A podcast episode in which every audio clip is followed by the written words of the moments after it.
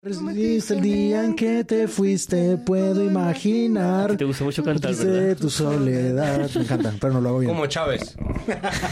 Ah, bueno, como esa canción hermosa que decía, hola, ¿cómo estás? Pero no del todo mal. Marica, el otro día Hola, recibimos muy la capaz de hacer eso. Prenda el karaoke, ministro. Prenda el karaoke. Ustedes saben que los estoy grabando, ¿no? Ay, pucha, a ver que tengo tan duro el micrófono, Sara. Adiós, hola, un, dos, tres, cuatro, cinco, ya. Sara Trejo. Sara Trejo, ustedes nunca me han hecho una canción de intro a mí. Uy, vamos a hacerla ahora mismo los tres. Pero ¿cómo si ella introduce a todos? O sea, apenas termine de hablar. Y ella es... Debería ser como Shaft. No. ¿Quién es la jefasa de todos los podcasts? Sara. Oh, yeah. oh, sí. ¿Quién es la directora con la pregunta certera para cada episodio? Sara. Oh, sí. Hacemos el. Ok, me gusta, me gusta.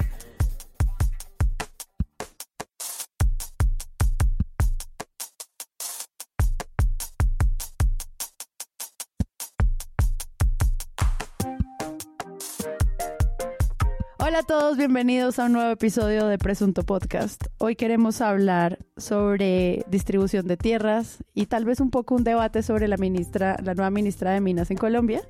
Y para eso, ¿qué hubo? ¿Qué más? Juan Álvarez, ¿qué más? ¿Cómo le va? Hola, buenas noches, ¿cómo están ustedes? ¿Qué órgano pondrían ustedes eh, aquí en juego en esta mesa? ¿Estás haciendo un chiste del tuit de Sebastián Nora? Estoy intentando, pero al mismo tiempo quería preguntarles si pudieran ponerlo en una portada de, del, eh, de Economist. ¿Qué órgano pondrían en una portada de Una Economist? portada de The Anatomist. de Anatomist. no, no puede ser. The New Anatomist. muerte al neoliberalismo. O al menos desmembramiento. Bueno, no ya. Desanalamiento. ¿Qué hubo, Andrés Páramo? Triste, yo estoy muy triste. Eh, yo creo que este es un luto Ay, ya sé comparte por toda qué. Colombia. Creo que sí es un luto que comparte toda Colombia. Mamá. ¿Dónde está la figurita? Mamá. ¿Quién se Juan fue? Roberto no lo trajo. ¿Por quién sientes pena? Sí, Páramo izquierdo. Que se le llevó Gilinski. ¿Qué se te fue para muy Yo izquierdo? creo que eh, sí es un momento duro para el periodismo colombiano. Juan No, Diego eh. Alvira se fue de Caracol Televisión, no sé si se enteraron de eso, Mm. eh, y se va para semana. No sé. Y además me, me, me inquieta mucho la promesa no que él hace. mala fe, pero eh, vendrán otros tiempos. Vienen nuevos retos, nuevos desafíos. Prometo, con el amparo de el que está arriba, que ustedes saben, en algún momento volveremos a la televisión. Voy con nuevos retos, nuevos desafíos, pero mil y mil gracias, Colombia. Juan, 4170 mañana. La promesa es que promete volver a la televisión algún día. Nosotros queremos ver a Juan Diego Elvira en la cámara, yo creo, ¿no? ¿Tú quieres? ¿Representantes? Tú sobre todo. A mí Señor también me parece muy que triste. Yo soy una tanqueta. A ustedes lo que les gusta de Elvira es como el displayment de imaginación, ¿no? Sí. Todo. El man rosa la, li- el- la libertad de expresión con la ficción todo el tiempo. A mí me gusta así, a mí me gusta como su espíritu de semana de la ciencia constante, como que él, como él se inyectaría viruela para probar la vacuna, ¿no? Como él, él es esa persona que, que se mete ahí, o su propia versión de esa idea. Porque- Bueno, ahí acaban de escuchar la voz de Santiago Rivas, que más bienvenido. Muy bien, gracias. Y yo soy Sara Trejo. No, no, no. Un momento. amerita un- momento. Un momento, entonces, eh, Episodio 159. Guitarra funky, como... Vamos, Jay Álvarez y yo hacemos los coros. ¿Quién es la gran jefasa de todos los podcasts? Sara Trejos. Oh, sí. Juan, hágalo bien una vez. Una vez hágalo bien.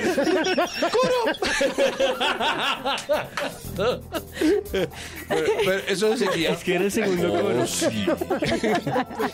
¿Quién, quién es la verdad? Esto fue ensayado. Eh, ahorita lo tratamos para el final. Si ustedes también quieren darle amor a Presunto Podcast, vayan ya a www.presuntopodcast.com. Allí van a encontrar nuestra tienda maravillosa, preciosa, la presunta tienda. Tienen, lleve su hoodie, lleve su termo, lleve sus camisetas, su delantal, su de todo. Vaya Lleve, por allá. Lleve, lleve, lleve. Para la Ah. señorita, el caballero, lleve el merchandising. Bueno, un agáchese del presunto. Haga de cuenta, haga de cuenta. Siga, siga, por favor. Preciado líquido en el termo. Lleve también el saco calientito para la noche bogotana. Llévelo, llévelo, llévelo. Para el Festival Gabo, póngase usted su lugar común. Eh, Acompañe a los periodistas de la hermana república y todas las otras repúblicas del continente. Acompañe, lleve, lleve, lleve, lleve el merchandising, merchandising, merchandising de la netal. eh, Lleve. ya entendieron. Y también pueden unirse a nuestros nuevos canales de donación, pueden a- volverse Patreons y participar de las conversaciones que tenemos en nuestras comunidades en Discord y en Telegram. Si usted quiere seguir hablando de medios, quejarse de lo que pasa en la actualidad nacional a través de lo que dicen los medios de comunicación y bueno, también lo que dicen los políticos y demás, vaya a esas comunidades que ya estamos para conversar.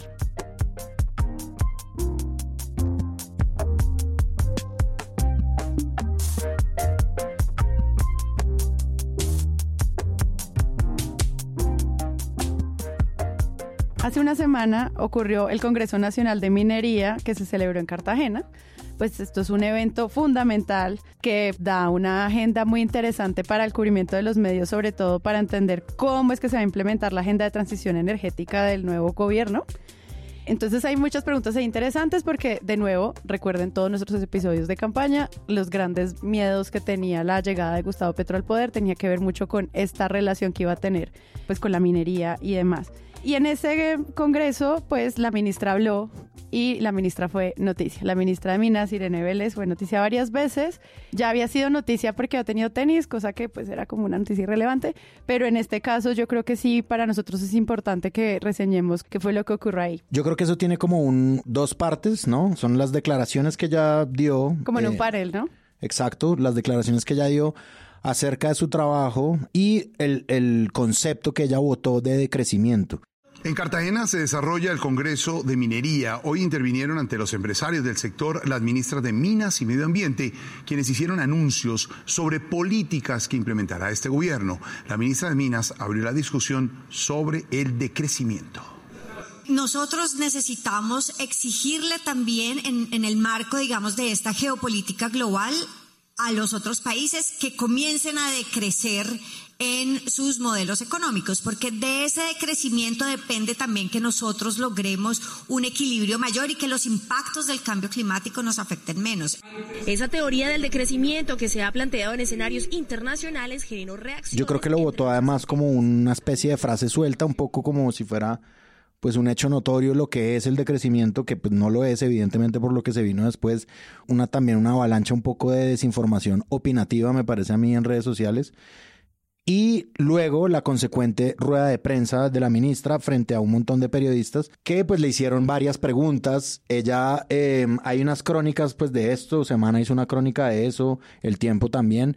Un poco fue la ministra eh, diciendo que como lo hacía siendo profesora, iba a empezar a administrar la palabra de unos y otros, los periodistas en ruedas de prensa para quien no lo sepa, digamos, porque esto no, obviamente no es conocimiento público, los periodistas en las ruedas de prensa son, son muy acelerados, preguntan muchas cosas. Normalmente hay como un jefe de prensa que si es ordenado da turnos y va diciendo como va a tal medio, va a tal medio y a tal pregunta va a tal medio y creo que parte como de la primera molestia que causa esa, esa mesa es que ella se salta una pregunta de un medio y empieza ahí como el debate. Claro, no había el intermediador, ¿no? Exacto. Que organiza. Exacto. Sí, no, sí estaba, pero la asignan a la periodista de semana y cuando ella va a responder la pregunta de la periodista de semana, otro periodista habla más duro y ella no sabe a quién Y entonces responder. escucha la segunda pregunta. Exacto. Sí, en estos tipos de cosas, sí, los periodistas son acelerados, los periodistas preguntan, se pisan unos a otros también, a veces se regañan entre ellos, en fin, como que, oye, yo primero, yo no sé qué. Y la ministra hizo como una pausa y dijo, bueno, ya no más, esto se acaba aquí. Y se va. Y deja a su homóloga, ¿Homóloga? ministra de Ambiente, Susana Muhammad, sola. Lo problemático aquí me parece que no es el hecho de que los periodistas estén haciendo este tipo de cosas que están acostumbrados a hacer. Ese no es el problema de este punto, sino es la ministra misma diciendo que se acaba ahí y se puso muy molesta con los periodistas. Por eso yo creo que una ministra en ejercicio con un tema tan delicado como el de ella, con un tema sobre el que recae un peso grande del discurso de Gustavo Petro como presidente, pues evidentemente soltar las frases que ella soltó genera preguntas también, ¿no? Genera muchas preguntas y preguntas que tienen que ser resueltas. Eh, a mí sí me parece que la ministra, ella pidió disculpas posteriormente, obviamente eso también tiene que ser resaltado y notado, pero la ministra se fue, se fue de una rueda de prensa y eso no es una señal buena, digamos. O sea, no solo no es una señal buena, sino como que no es un acto aceptable de un funcionario público de ese calibre que se vaya de una rueda de prensa ahí. La Flip pues presentó su tweet sobre eso, pero a mí sí me parece, es decir, como tocar unos temas sensibles, unos temas que obviamente van a calar en la opinión pública y no responder las preguntas por el desorden, por lo que fuera que la ministra alegara, pues no está bien. Sí, y justo eso desató hashtags, la FM tenía uno de ser arrogante es. Tampoco ese es el análisis, ¿no? Pero al mismo tiempo, pues causó como esa apreciación sobre cómo es ella como figura pública. Una pregunta, en esas preguntas que desataron previa y posterior esta desplante de, parte de ella, ¿alguna tenía que ver con este punto que entiendo eh, fue el que venía como calentando el escenario del decrecimiento? Sí, la segunda del periodista. Había uno. Se estaba diciendo, pero eso es, es corto. Bueno, se estaba pidiendo en, durante la conferencia que los países dejaran de crecer económicamente para disminuir la demanda energética en este momento, justo cuando el mundo está saliendo de una recesión y ahora viene el tema eh, de Rusia. Y por el otro lado, el tema eh, puntual de la minería ilegal en el país. Ahí en, burificadas hace un par de semanas y la minería se está tomando, especialmente Sillín, está tomada por los ilegales, más de dos kilómetros de túnel, están tomados por ellos que tienen pipetas allá colgadas para evitar que Sillín siga explorando. Ustedes, y, y al discurso parecía como si estuvieran equiparando la minería, gran minería, con los mineros informales en el país. Las garantías son las mismas para las dos, para la gran minería y para los informales. ¿Cómo se va a trabajar eso y qué protección se le va a dar a la gran minería frente a la minería ilegal? Son como 50 preguntas en una. Entonces, yo, yo, yo, yo te voy a, yo te voy a, me, me dejas hablar, por favor, gracias, porque si no, no puedo responder. Bueno, entonces esto se acaba aquí. Muchas gracias a los que alcanzaron a escuchar. Tengo Y sí, los funcionarios tienen que tener una paciencia. Una paciencia enorme. ¿Mm? Sí, ahí no hay nada que hacer. Es decir, la, eh, los funcionarios tienen una responsabilidad y es someterse al escrutinio. Hablábamos, yo hablaba hace poco, hace unos episodios, sobre la vez que alguien fue a preguntarle a Juan Manuel Santos que se ha comprado el premio Nobel. Sí, o sea, hay que aguantarse preguntas estúpidas. Al mismo tiempo, hay que decir también que el maltrato fue pesado. Sí, es pesado y es diferenciado. Como yo no, no creo que, que esto hubiera pasado si hubiera sido un ministro, creo que el asunto de los tenis es una estupidez gigantesca. Pero, por ejemplo, ambienta algo y es que si una persona no se ve convencionalmente ministerial, eso de inmediato genera como un ambiente en donde se puede tratar a una persona distinto o se lo puede subestimar. Entonces creo que ahí termina siendo importante el video que muestra el periodista después de haber hecho la pregunta, cuando la periodista de semana al otro lado de la sala interpela a la ministra y le dice, no, pero es que yo pregunté primero. Entonces esta señora ya se abruma y dice, bueno, no más, no, tiene esta salida súper grosera. Lo que se oye del periodista es, ah, no, querida mamita, lo que Ah, te estoy sí. preguntando, ah, pero como, ah, esto no. Y es como, te quiero ver decirle eso Mami, papito. a un Holmes Trujillo, por ejemplo. Quiero Ah, ver que a le bueno, digo, A Ocampo. No, si me dice en este Holmes. Trujillo es un problema. Pero exacto, como A Vargas Lleras, no, papu, papu, contestame, papu, es como Ay, querida, pero mami, o sea, no te das cuenta de lo que estoy preguntando, por Dios. Hicimos demasiados análisis de, de que hablas viejo como para no pensar Exacto. como esas, esas salidas en falso con la prensa no se pueden hacer. exactamente. no solamente hace falta conocimiento del sector y del gremio en el que uno está inmiscuido, sino que los ministros tienen que tener una habilidad con la prensa muy grande. Y eso creo que es lo que pasó con Vélez, ¿no? Es eh, un desconocimiento de la cantidad de presiones y la cantidad de ansias también que hay de parte del periodismo por encontrar respuestas, por encontrar picos altos para la generación de conversación, a veces para la generación de ruido, y ellos no se lo permiten. Yo lo que siento con el cubrimiento de, de lo que pasó en el Congreso Nacional de Minería es que también habían unos titulares muy exagerados. O sea, yo entiendo que lo que pasó sí es fuerte y que un ministro tiene que tratar a la prensa con la altura de los requerimientos de las preguntas de los periodistas, pero no sé, el colombiano pone como se arrepintió, así como entre Ah, sí, signos de admiración. Se arrepintió. Telenovela. El- obviamente el confidencial de semana que es, esto se acaba aquí, la pataleta de la ministra de Minas, Irene Vélez, frente a un grupo de periodistas con los que terminó en un agarrón, o sea, tampoco terminó en un agarrón, pero pues que entiendo hacia dónde va la idea pues, de hacer la denuncia. Sí, yo creo que se, se- se- no solo como que evidencian una molestia con eso, eh, sino que esto hace parte también de pues la cultura del, del click, ¿no? Sí, evidentemente ahí hay un, ahí hay un, una golosina pues para votarle a la gente y la, y la votan de la forma más como estrafalaria posible. Pero ¿de qué modo entonces ocurrió que a raíz de esta golosina, de este clic, de esta exageración, de esta telenovelización del pronunciamiento de una ministra, acabó ocurriendo algo relativamente virtuoso y es que sí terminó habiendo notas o una cierta conversación mínima eh, con mucha mofa también, con mucho descreimiento y también con mucha, con mucha soberbia sobre el decrecimiento. ¿Cómo ocurrió que sí derivó en una conversación sobre decrecimiento, no? Lo que primero vimos muy rápidamente es que la gente creyó que la ministra no sabía de qué estaba hablando, ¿no? Esa sí fue como una, un sesgo inmediato. Que es el tuit de Miguel Turbay. Exacto. Y de otra serie como de líderes de opinión y periodistas que yo creo que cogieron muy superficialmente, es decir, no lo cogieron muy superficialmente, simplemente cogieron lo que ellos creían que era la caricatura hecha por una ministra ignorante de un tema, la juzgaron de esa manera, que eso yo creo que sucede mucho en estos momentos. Había una conversación que teníamos antes de que Gustavo Petro quedara y es que eh, es la, que teníamos con Juan Álvarez tras bambalinas, ahí digamos como cuando hablábamos en los momentos en que somos amigos, en que Juan Álvarez decía tam- ¿Qué? en que Juan Álvarez decía que un- Gracias, bacán. en que Juan Álvarez decía que el gobierno de Petro iba a ocasionar nuevos problemas, ¿sí?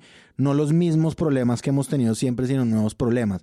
Y yo creo que este es uno de ellos, es decir, que una ministra suelte un, un término como de crecimiento y que líderes de opinión y periodistas en redes sociales salgan burlándose de ella porque está hablando de una cosa que no sabe y que no existe y de repente surja que sí existe, ¿sí? Sí. Por ejemplo, la República con esa nota que dice de qué se trata la teoría del decrecimiento a la que se refiere la ministra de Minas.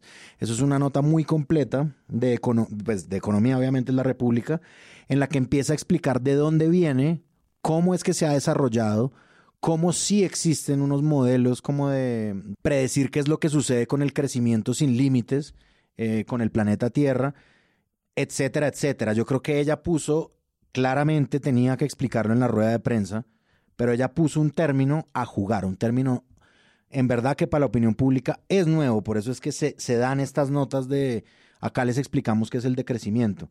Entonces, por un lado eso, me parece como la oportunidad de que los periodistas que saben de estos temas entren a desarrollarlos de una manera casi que pedagógica, que es otra de las labores del periodismo.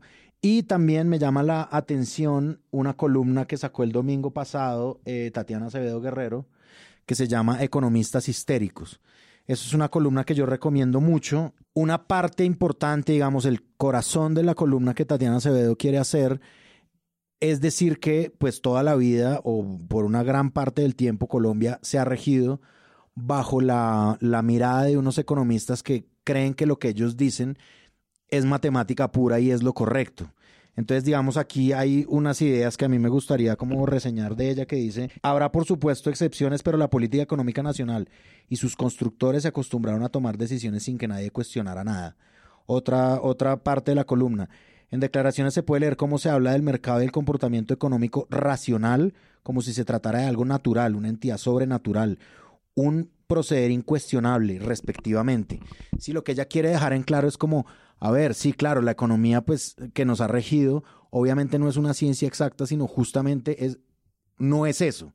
Sí, es una ciencia, no es una ciencia y es como algo que está regido además por leyes que la regulan, por normas sociales y por conductas sociales. Entonces me parece interesante que una declaración suelta de la ministra genere este tipo de cosas. Ahora, obviamente yo recomiendo mucho esta columna, además por el cierre que ella le da a la columna. Léela, porfa. Entonces el cierre es este. Daniel Mejía retuitea a Luis G. Vélez, Luis G. Vélez retuitea a Jorge Restrepo, Jorge Restrepo retuitea a Luis G. Vélez, Vélez retuitea a Mejía. Es así, digamos, un poco el intercambio que se tiene de este tipo de temas, pues es así, como un comité de sabios que, como ella misma dice, ¿a qué hora se volvió esto incuestionable? ¿A qué horas uno no puede soltar otra cosa?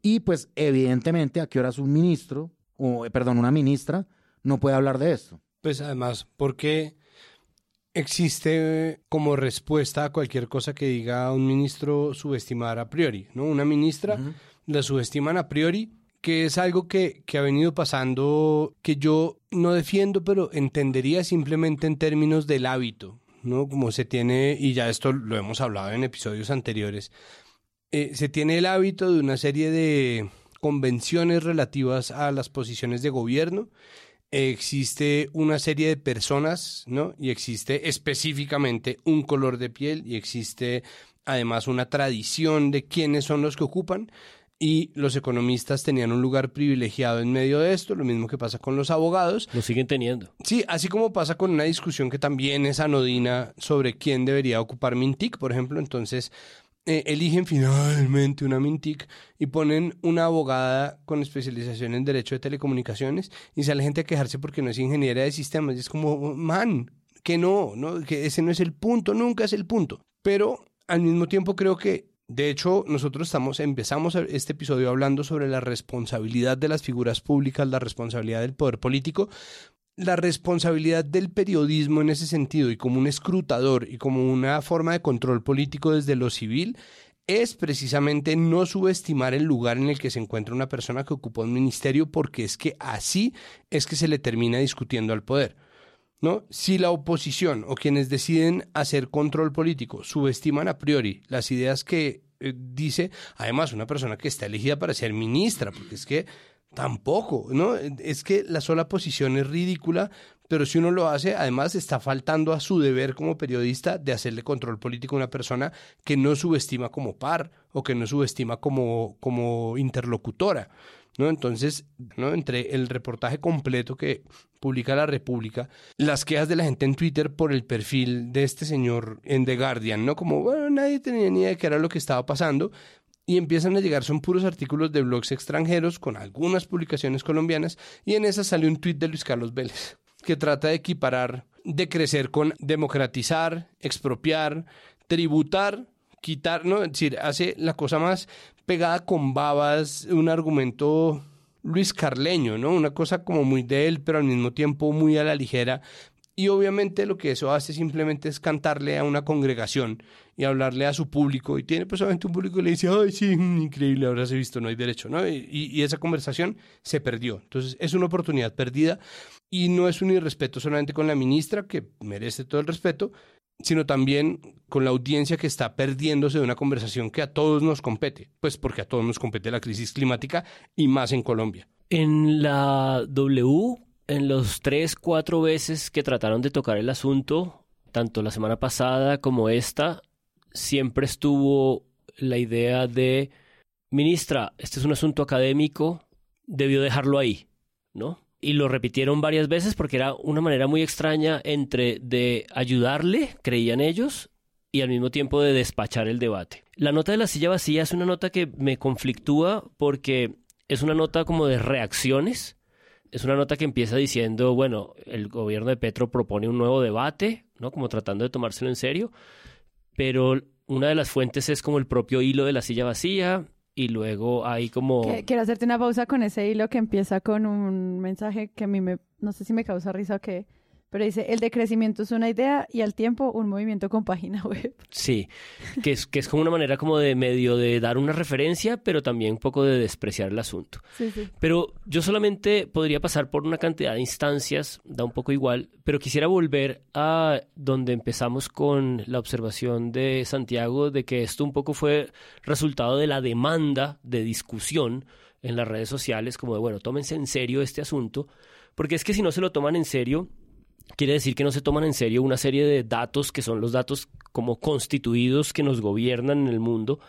Y es que parte de las discusiones difíciles que llevan décadas ocurriendo y que han impedido que en todos esos encuentros que han ocurrido desde Tokio, eh, cuando la convención está para eh, emisión de gases de efecto invernadero que cada país tenía derecho a tener, hay una tensión muy grande entre el mundo ya desarrollado y el mundo en desarrollo, porque hay números como muy contundentes que dicen que un ciudadano del primer mundo consume cinco veces más en promedio que un ciudadano de un país en desarrollo.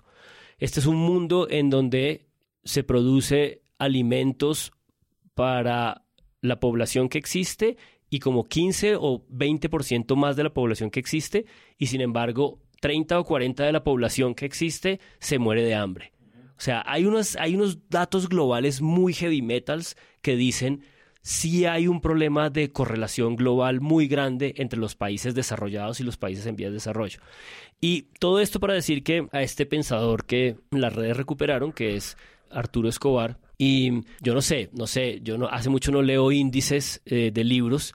Uno de los libros que citaron es un libro de él de los 95, que es un libro eh, sobre divergencias de, de territorios. Este es un libro distinto, que es un libro que yo estaba trabajando hacía como dos o tres años cuando estuve investigando ahí un caso de eh, conflictos ecológicos en Tribugá.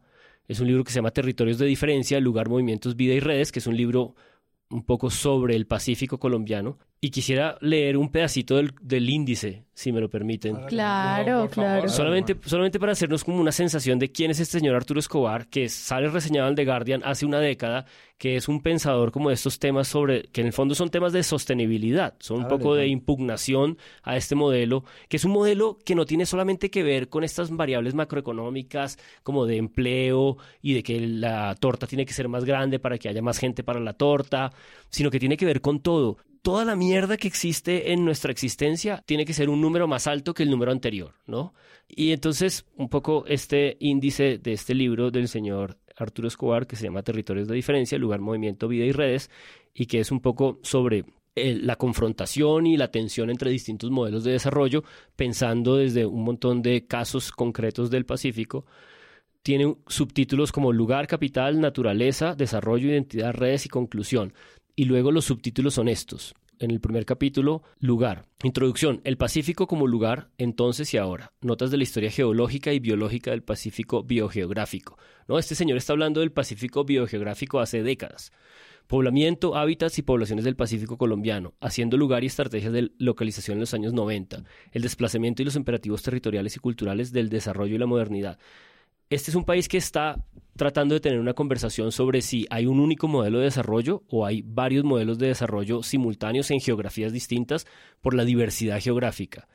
Y por fortuna, un desliz o una cosa que quisieron ridiculizar en redes, lo que yo llamo los intelectuales de portafolio, que son intelectuales del periódico o de la página portafolio, pero al mismo tiempo intelectuales de portafolio. Yo creo que les terminó resultando un poquito contrario porque creo que por fortuna sí alcanzó a haber un pequeño, un pequeño cisma, un pequeño enunciación de una discusión un poco más importante, que es creo que una buena síntesis de lo que nos viene pasando, ¿no? Y es, apenas llevamos cuatro semanas de este nuevo gobierno, la oposición quiere quemar todos sus cartuchos inmediatamente, la prensa hace parte, la prensa corporativa de los medios de comunicación de la matriz de derechas, quiere eh, un poco eh, montarse en esa línea inmediata, y la ministra eh, les dio una oportunidad, pero al mismo tiempo les devolvió una cosa que creo que apenas están sabiendo cómo tratar.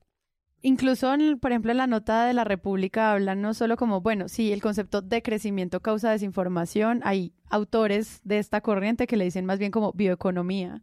Bueno, mucha gente empezó a plantear esto, pero lo que dice Juan sí es cierto, y es como los medios empiezan a cubrir esta crítica que se hace como al gran sistema capitalista, que todo el tiempo está persiguiendo el crecimiento como única salida infinita en un mundo finito.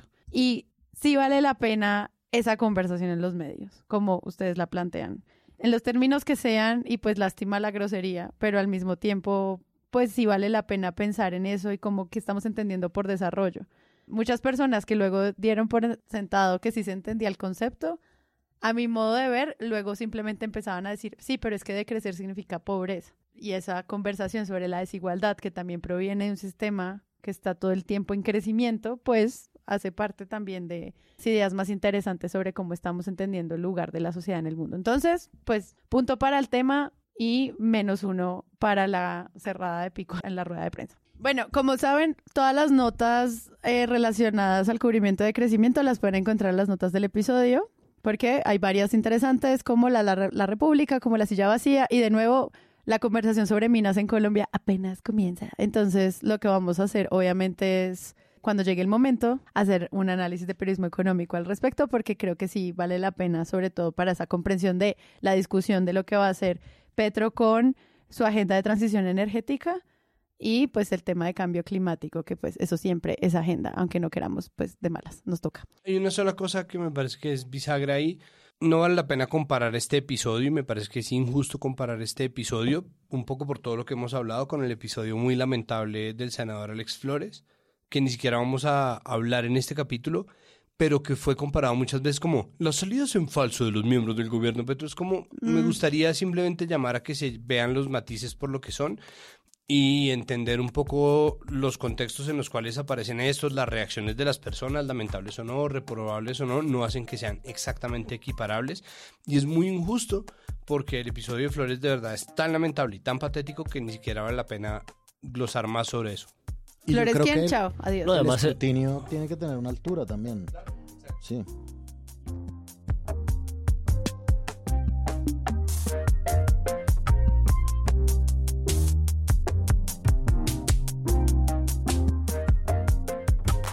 María Fernanda Fitzgerald escribió un artículo en Revista Cambio que inicia con este texto. Una vieja disputa territorial entre indígenas y afros ha derivado en un nuevo conflicto en el norte del Cauca. El pueblo afro acusa a los indígenas de estar gestando un exterminio étnico. Los indígenas dicen que los ataques son de los grupos armados ilegales que aprovechan el conflicto para apoderarse de la región. Básicamente, muchos de los medios de comunicación que están haciéndole cubrimiento a lo que está ocurriendo en el norte del Cauca, pues nos hablan de haciendas, minifundios, territorios indígenas, territorios de los afros, resguardos indígenas, eh, reforma agraria, paz total, lucha contra las drogas, coca, marihuana, minería, criminal, FARC, ELN, Clan del Golfo, narcotraficantes. En fin, cubrir el norte del Cauca es básicamente uno de los temas como más complejos que está pasando la agenda de seguridad nacional y pues quisiera como que habláramos un poquito de eso porque las variables son altísimas y muchos de los medios trataron de mostrarnos las cosas que agradezco. ¿Cómo vieron ustedes eso? Sobre este texto que Sara nos eh, cita de Fitzgerald, a mí me cuesta mucho trabajo leerlo sin al mismo tiempo el texto de Molano Jimeno, pero me gusta distinguir dos cosas. Una, primero, que el texto de Fitzgerald es del 10 de agosto, es decir, hace casi un mes. Eh, el texto de Molano Jimeno es, en cambio, de este fin de semana, del 3 de septiembre, con lo cual esta discusión es una discusión que está ciertamente desde el principio de gobierno, pero viene progresivamente siendo cubierta de manera diferente, entre otras cosas porque, como lo sugiere los huevos revueltos de la silla vacía, progresivamente parece que son más departamentos en los que un fenómeno parecido está ocurriendo. Pero hay una cosa que me interesa mucho del texto de Fitzgerald, para darle la palabra a mis colegas también, y es que casi todas las notas, casi todos los reportajes que hacen un esfuerzo de contextualización terminan yendo a lugares distintos, porque una cosa tan compleja que tiene tanta historia, pues obviamente tiene como puntadas de contexto diferentes. Y en el caso de Fitzgerald, de esta nota del 10 de agosto, hace relevante, hace significativo por la conversación con sus fuentes y por su visita al territorio, la ley PAES de 1996, que es una respuesta a una tragedia natural que ocurre en 1994. Y ella un poco elabora sobre todas las cosas que están detrás de ese esfuerzo de respuesta, pero me gustaría leer este párrafo, este pasaje, en donde una vez trata de explicar qué es lo que la ley hace para tratar de intervenir en esa realidad afectada por la tragedia natural, viene un poco la elaboración posterior. Muchas de las tierras otorgadas, porque fue una ley un poco para distribuir tierras en 1996 en el gobierno de Samper, muchas de las tierras otorgadas empezaron a ser reclamadas por pueblos indígenas afros y campesinos, que es un poco pues esta varia, esta triple confrontación eh, de poblaciones, de identidades, de experiencias, de procesos con la justificación de que estas tierras les pertenecían desde antes de la tragedia. En respuesta, el gobierno de Ernesto Samper inició una nueva reasignación de tierras, otorgando a los indígenas tierras que eran de los afros, a los afros tierras que eran de los campesinos y a los campesinos tierras que eran, tierras que eran de los indígenas.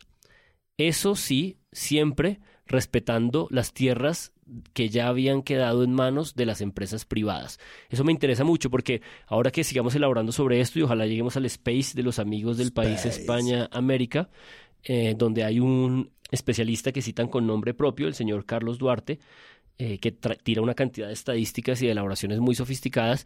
Yo creo que esto un poco habla de cómo lo que sí parece estar pasando en el norte del Cauca en concreto es que no hay tierra suficiente. Y eso es una cosa muy, muy cabrona. Que es algo que dice eh, Alfredo Molano en el reportaje que mencionabas de Revista Cambio, que ya saben, les dejamos las notas en el episodio para que lo consulten. Es como si entregáramos las tierras en sentido justo, habría que ponerle un segundo piso a todo el Cauca. que es una, metáfora que usa el señor Duarte. que usa Duarte y es una metáfora también de la misma Universidad Javeriana de Cali, de donde es Duarte. Yo creo que aquí hay muchas cosas conectadas. A mí me parece que eh, este es un tema profundísimo. A mí me parece que la superficialidad no, no, no cabe acá. Es decir, en el cubrimiento del tema de tierra se necesita muchísima profundidad, no solamente porque es una de las causas del conflicto armado en Colombia, no solamente porque es un poquito cíclico lo que está sucediendo, un poquito como intrincado también los problemas que se tienen en la disputa de la tierra hoy en día, en este caso de, del norte del Cauca, sino también por muchas otras cosas. O sea, a mí me impresionó lo mismo que le impresionó Juan Álvarez del reportaje de, mm, de María Fitzgerald, y ella cuenta lo de la ley Páez, cuenta que hubo la intención con esa ley de reactivar mediante la inversión privada en predios asignados por el Estado. Y eso a mí me recordó de una vez, porque yo sí creo que muchas de estas cosas están conectadas. Otra columna de Tatiana Acevedo, pero no de hace poco, sino de hace como 10 años, en la que ella discutía el tema de Río Paila. Sí, cuando Río Paila se apropió de un montón de unidades agrícolas familiares con una figura jurídica de mm, de una firma de abogados que se llama Brigario Rutia. Y ella, en esa columna que se llama Un chicharrón muy sofisticado, decía que los abogados que justificaban la toma de las tierras, que la toma de las tierras en Colombia era por varias formas, una toma violenta, una toma estatal, como por ejemplo Carimagua, y una toma con este tipo de figuras legales, no figuras legales que abogados le hacen a, cierto tipo de empresas. Entonces, ella lo que decía que la columna es brillante, en verdad, era, al final decía, quien resumió esto de mejor forma fue Vicente Castaño, que dijo, hay que llevar a los ricos a las mejores, a, las zonas del país para que pongan a producir la tierra. Esto es un poco lo mismo, ¿no? Como que una cosa cíclica que me parece que se repite mucho en Colombia, porque esto pasó obviamente con esta ley en el 96, pero sucede con un montón de políticas estatales y es esto lo que ella misma está diciendo, ahora me refiero a María Fitzgerald con la reactivación mediante la inversión privada, que es llevar a estos ingenios azucareros con exenciones tributarias, comprando mano de obra muy barata y que no tienen en cuenta la propiedad ancestral de la tierra. Porque esto, como decía Santiago en el tema anterior, es más que un chiste, ¿no? tiene que ver con lo que estaba diciendo Santiago en el tema anterior, con el tema del decrecimiento, y es que hay que tener un poquito de respeto por, por ese tipo de cosas. O sea, es decir, ¿qué es lo que María Fitzgerald dice en la nota? No tuvo en cuenta la propiedad ancestral de la tierra, es decir, eh, después de que hubo este, esta política de Estado, con lo que se queda la prensa, que además yo en este caso no la culpo tanto porque el tema viene de mucho atrás, es con están invadiendo unos predios. Pues ahí viene eh, la, exposición que hicieron en la Comisión de la Verdad junto a Forensic Architectures tiene tenía. Esto fue hecho en el MAMU, en el Museo de Arte Miguel Urrutia, que queda en la 11 con cuarta. Y en esa exposición hay una parte que corresponde al papel de los medios en la forma en que se justificó y se contó el despojo, de tierras mm. y el papel que tuvieron los medios precisamente en favorecer a las mismas élites de las cuales finalmente nacieron, ¿no? Y ahí es importante sobre todo entender pues, los alcances del asunto de la Tierra, porque es que de verdad se remontan hasta 1492, pero si uno dice eso, entonces la gente dice, pero eso, eso fue hace siglos, y es como no. nosotros primero estamos en un pico histórico de desplazamiento forzado, volvimos a cifras de preacuerdos de paz en el gobierno Duque, y segundo, se trata de verdad de un negocio que sigue siendo la fuente de mayor patrimonio en Colombia Tanto que la reforma tributaria, ni siquiera la de Petro, se mete con las tierras de la gente. Y ahí es donde creo que está parte de la clave de hasta qué punto es un asunto profundo en Colombia, hasta qué punto se ha querido volver además un problema étnico, incluso un problema que ni siquiera la constitución del 91 termina de resolver, porque la constitución del 91 le da una jurisdicción especial a, las poblaciones indígenas y les da la propiedad de lo que la ultraderecha llama el 30% del país, pero la gran mayoría de lo que se le da, que no creo que sea el 30%, pero incluso si lo fuera, es en una gran medida reservas naturales. ¿Qué pasa con las reservas naturales? No pueden cultivar. cultivar, no pueden deforestar, no pueden tumbar, no pueden construir, no pueden nada. nadie, quiere, nadie quiere que haya carreteras. Exacto, nadie quiere pasar una carretera por ahí, no se puede, no se debe. No, es además tierra que les van quitando poco a poco, porque es como si fueran corriendo la frontera un poquito más, un poquito más, un poquito más, y terminan acusando a las poblaciones indígenas de deforestar, sino que además la misma constitución del 91 dice que queda pendiente la creación de una ley, que es la ley que cumple ahorita 30 años, que es la ley 70 de 1993 de la propiedad colectiva de la tierra, hace mil capítulos. Yo me quejaba por una entrevista que se hacía... Ay, ojalá tuviéramos mil capítulos. hace, hace, hace menos de 100 capítulos.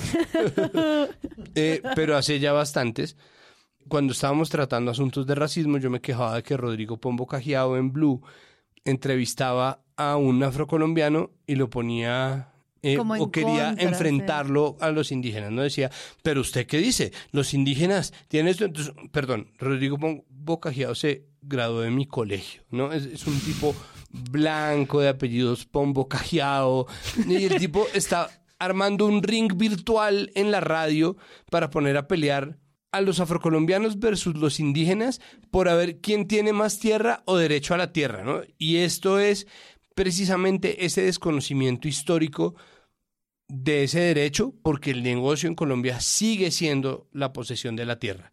Entonces, sobre ese contexto y sobre la promesa hecha por Petro en su discurso, que es verdad que la hizo, pero al mismo tiempo nunca dijo, tómense las tierras ya, y no me ¿dónde está? No existe el alambre de púas en la Colombia humana. Eso no existe, o sea, eso nunca pasó.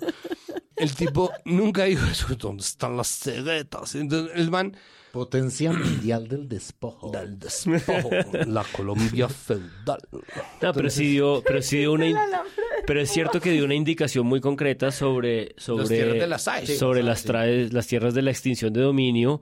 Bueno, y eso, digo, es una discusión grande para tener. Pero a propósito de todo lo que está diciendo Santiago, me hace recordar eh, bueno, me hace recordar mil cosas porque una de las cosas que planea en todo este relato alrededor de estas confrontaciones de tierras en el Cauca es que, y es una cosa que está muy, muy evidente en la nota de los informantes, vimos televisión para este episodio, pero está la idea de que eh, eh, lo que está ocurriendo es una confrontación entre comunidades indígenas, campesinas y afro, como si los dueños de los ingenios azucareros no estuvieran ahí pendientes o detrás. Pero bueno, dejando eso al margen y sobre este asunto de la propiedad de la tierra, voy a tratar de reconstruir una cosa que me voló la cabeza en el space de nuestros amigos del país España-América.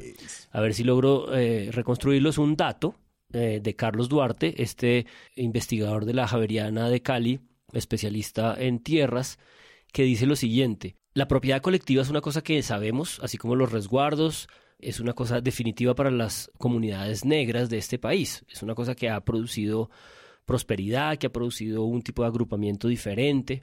En el norte del Cauca, en la tierra plana, que es la tierra fértil, la tierra trabajable, el 90% de la población se autoidentifica como afro.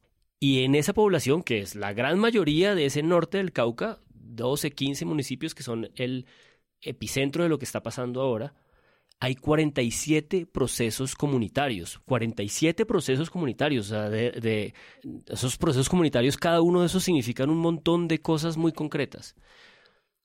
Sin embargo, en ese norte del Cauca, en ese 90% de población que se identifica como afro, en ese 47% de procesos comunitarios, solamente hay 60 hectáreas tituladas de manera colectiva.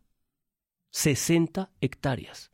Entonces, claro, esa, comunidad realmente vive en la propiedad privada, en el minifundio, y eso es parte del discurso de defensa de estos consejos gremiales, de estos ingenios azucareros, porque realmente lo que tienen es constituida una relación con la tierra, con el territorio, realmente, que es otro tipo de palabra, muy distinta a la que las comunidades negras tienen con el- en el resto del Pacífico, que son relaciones muy de, de propiedad comunitaria y de propiedad colectiva con la tierra.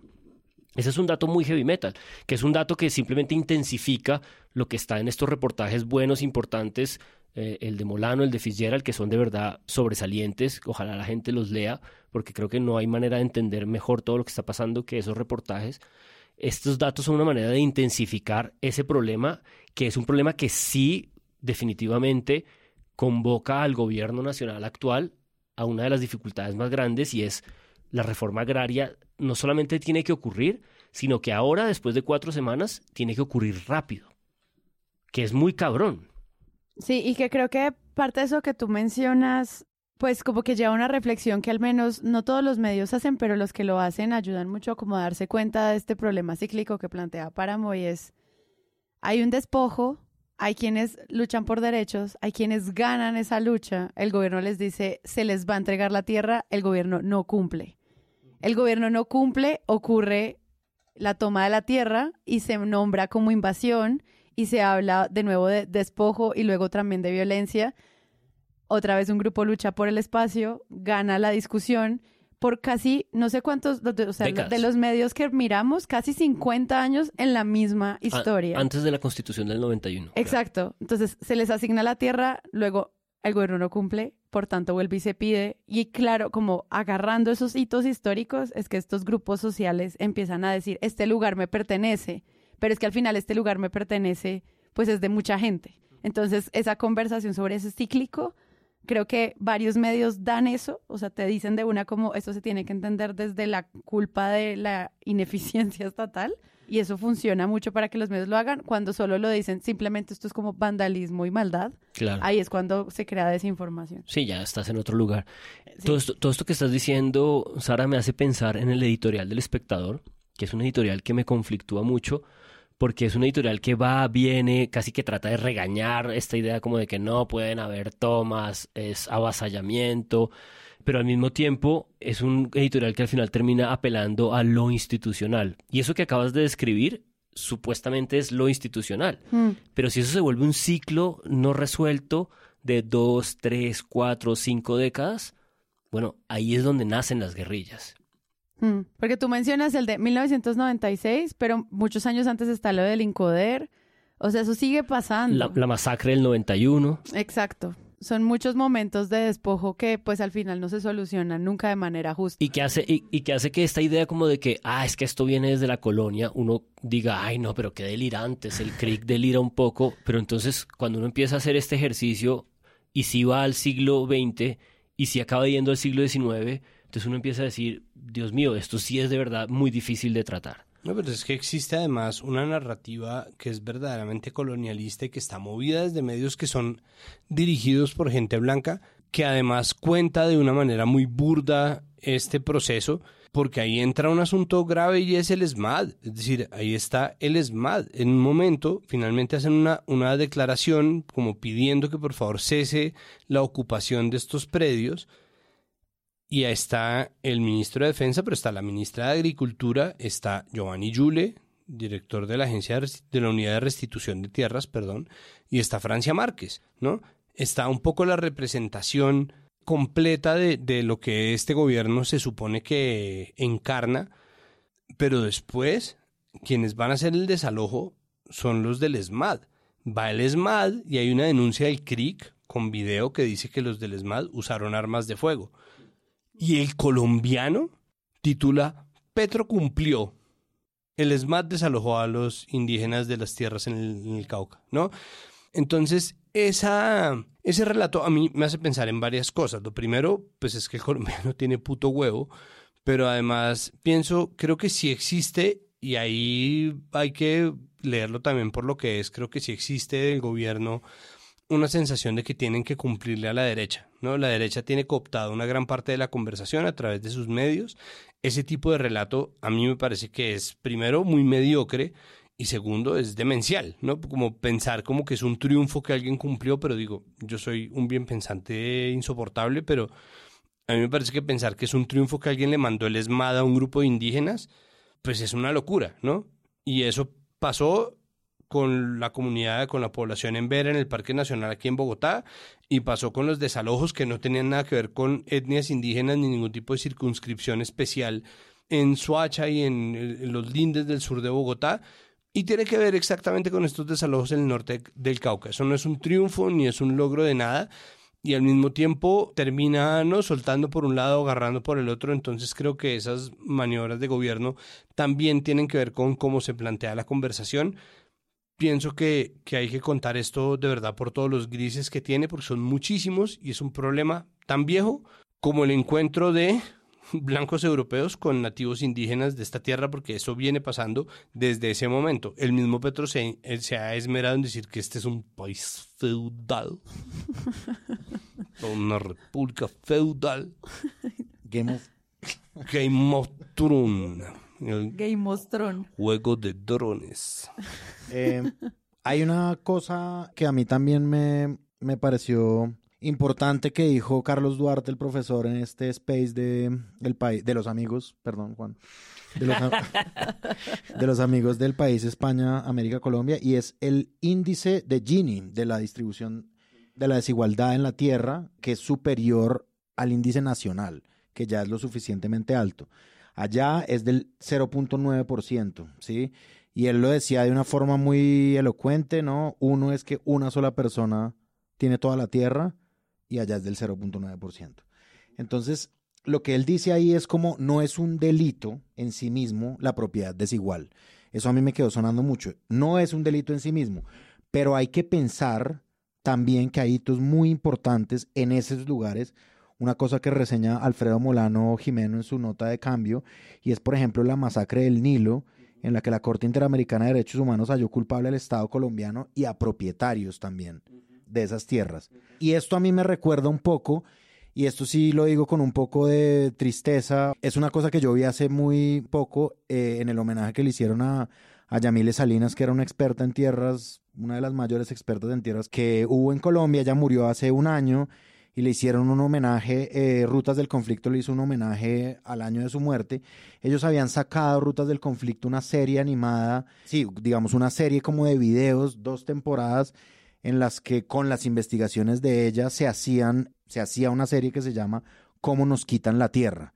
Y entonces yo recuerdo mucho un método que tenía Yamile Salinas, que era ir un poquito más atrás siempre, ¿sí? Es decir, esta tierra que hoy en día están, por poner el ejemplo actual, ¿Qué es lo que nos está pasando en este que es lo que episodio? nos está pasando en este episodio, esta tierra que ahorita están invadiendo y reclamando con violencia, lo que sea, unos indígenas, esta tierra fue an- antes de alguien y antes antes de alguien. Y ella sí se tomaba muy en serio esa labor de, ok, vámonos un cap- un ca- una década antes, porque esto no es una cosa que, hace, que pasa hace un año, sino hace no décadas, tal vez mucho más que una década. Par de siglitos. Ajá, exacto. Entonces ella se iba tan atrás que en ese homenaje que le hicieron decían que a veces decían, bueno, pongámosle un pare. Entonces ella sí, listo, le ponemos un pare. Y entonces sacan esto eh, como episodios como este, el Brasil, el golazo para el despojo. Yo recomiendo que vean todo el episodio de Nos quitan la tierra. Pero sí, hay una cosa en Colombia que sucede y es un poco lo que decía Duarte, es un poco lo que dice Molano, y es que el problema con la tierra es que uno no sabe en manos de quién estuvo, ¿sí? O sea, este, por ejemplo, este episodio de la temporada 2, el episodio 1 del Brasil, una hacienda de Puerto Gaitán Meta, pues fue de tanta gente y de repente termina siendo de una agropecuaria dueña de la marca comercial La Facenda. Entonces uno dice, ay, le van a, les invaden la tierra a los de la Facenda, A la que lo que están haciendo es dar empleo y hacer Bueno, estas, estas a la sagrada propiedad privada. a la sagrada propiedad privada, pero resulta que no es así. En una ocasión en que yo entrevisté a Yamile Salinas, ella me dijo, hasta que no se haga un saneamiento de la propiedad de la tierra, uno no puede dar el debate en serio. Claro. Y el saneamiento implica saber de quién, cómo es dueña la persona que es dueña hoy. La reforma agraria que nunca ha podido ser posible en este país. Exacto. Ahora que estabas hablando de rutas del conflicto, quisiera cerrar este episodio retomando un hilo de nuestro amigo de rutas del conflicto, Oscar Parra, en el que él resalta, y pues quiero tomarlo de él porque fue quien hizo el análisis, cómo el reportaje de los informantes sobre la toma de tierras en el Cauca tiene problemas de ética periodística.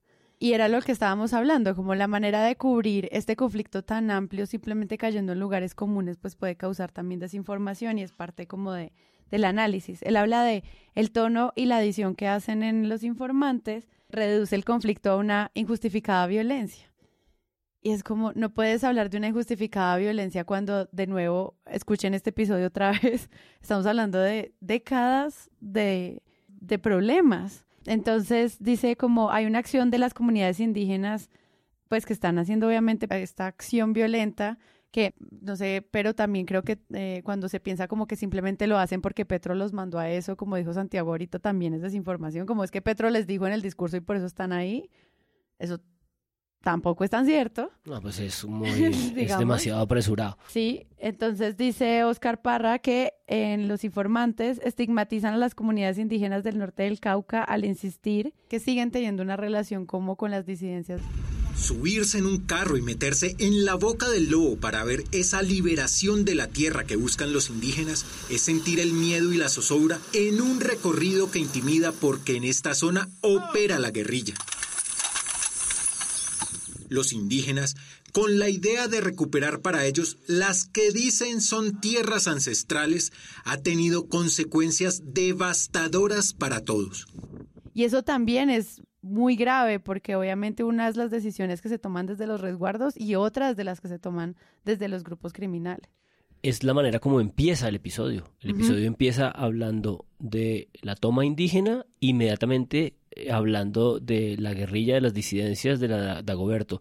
Pero hay una cosa elemental en ese eh, informe de los informantes que seguramente está en este hilo de Twitter y es que ellos dicen entrevistan a todo este poco de gente pues que está un poco supuestamente defendiendo su trabajo, los ingenios en contra de las tomas y cuando llega la hora de eh, darle la voz al CRIC dicen el CRIC no quiso contestarnos, no están acá incorporados en este reportaje.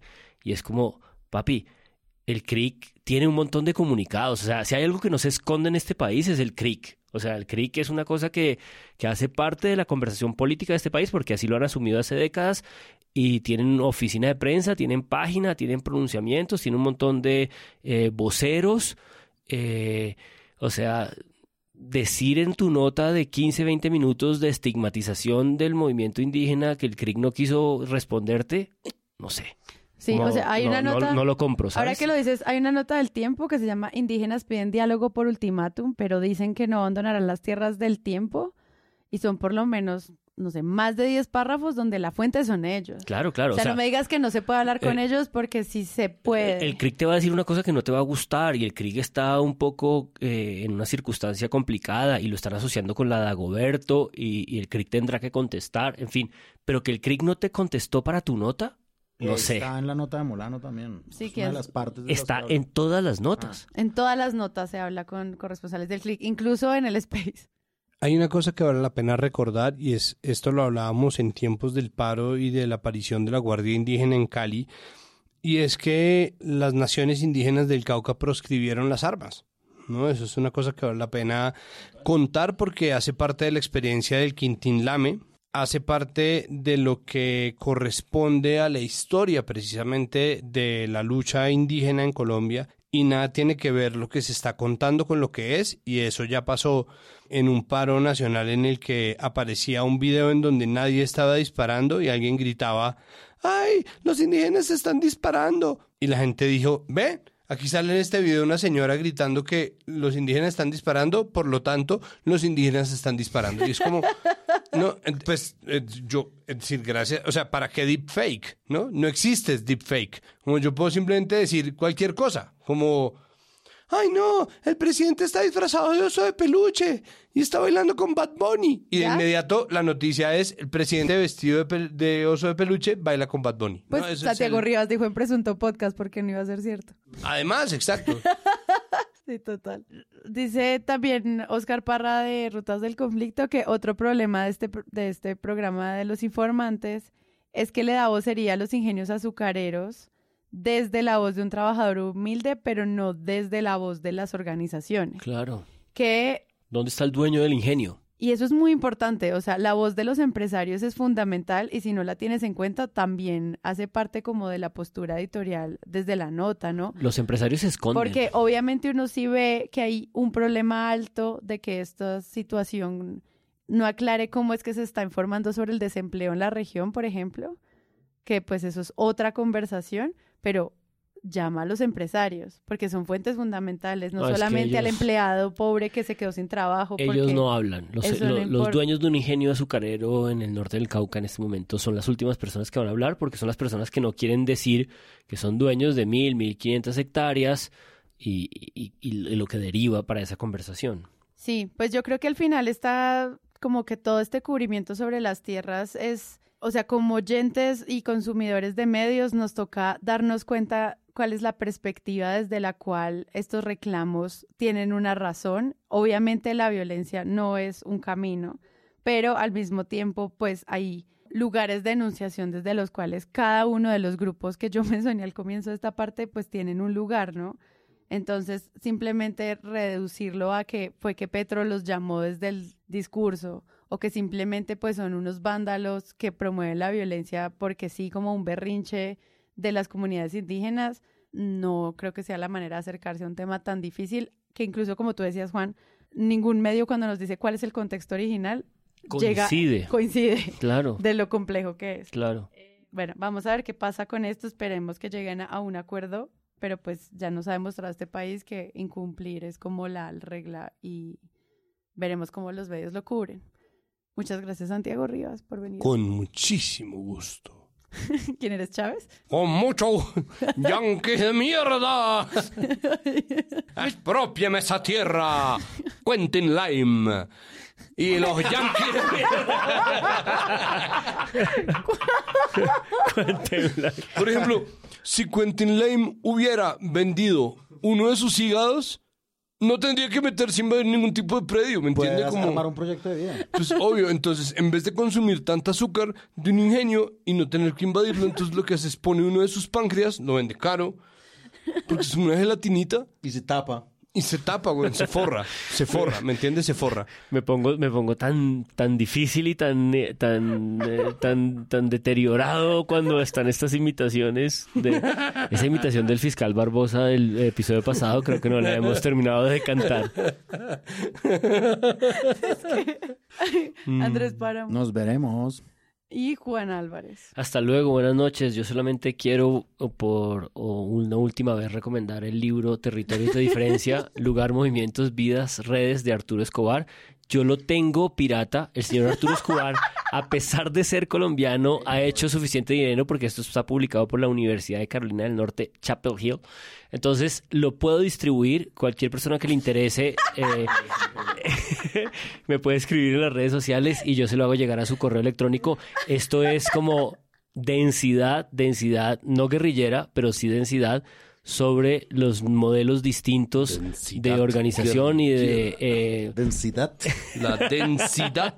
sobre modelos de desarrollo distintos. Este país tiene que tener modelos de desarrollo distintos y el señor Arturo Escobar, reseñado en The Guardian hace una década, eh, tiene cosas para decirnos al respecto. Presunto Podcast no apoya la piratería. Ahora sí hagámoslo de Sara. y yo soy Sara Trejos. Dele, dele. Ah, bueno, ahí.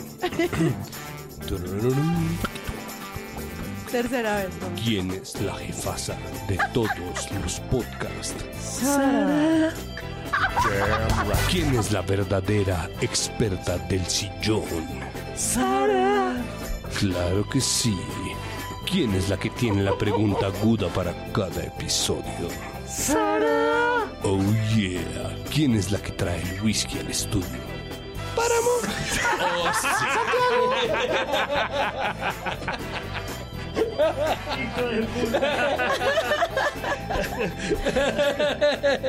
Ay.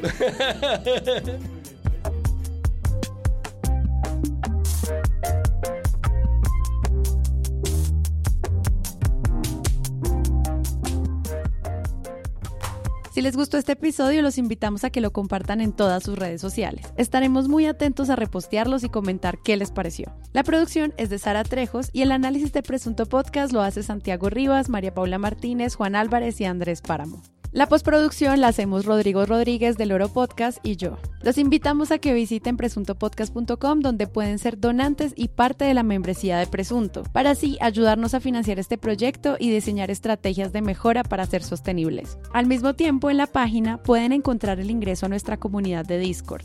Que si no saben qué es eso, imaginen un gran chat donde cada tema tiene su propio canal desde una selección de memes y titulastres hasta muy buen periodismo o periodismo internacional y de género. Todo alimentado y discutido por la comunidad. También pueden escucharnos en nuestro canal de YouTube y en todas las plataformas de podcast. En algunas de ellas nos pueden dejar calificaciones y eso ayuda mucho a que otras personas nos encuentren. Presunto Podcast hace parte de la red de podcast independientes y John Studios y pueden encontrar otros shows allí. Gracias por escuchar. La próxima semana esperen un nuevo episodio.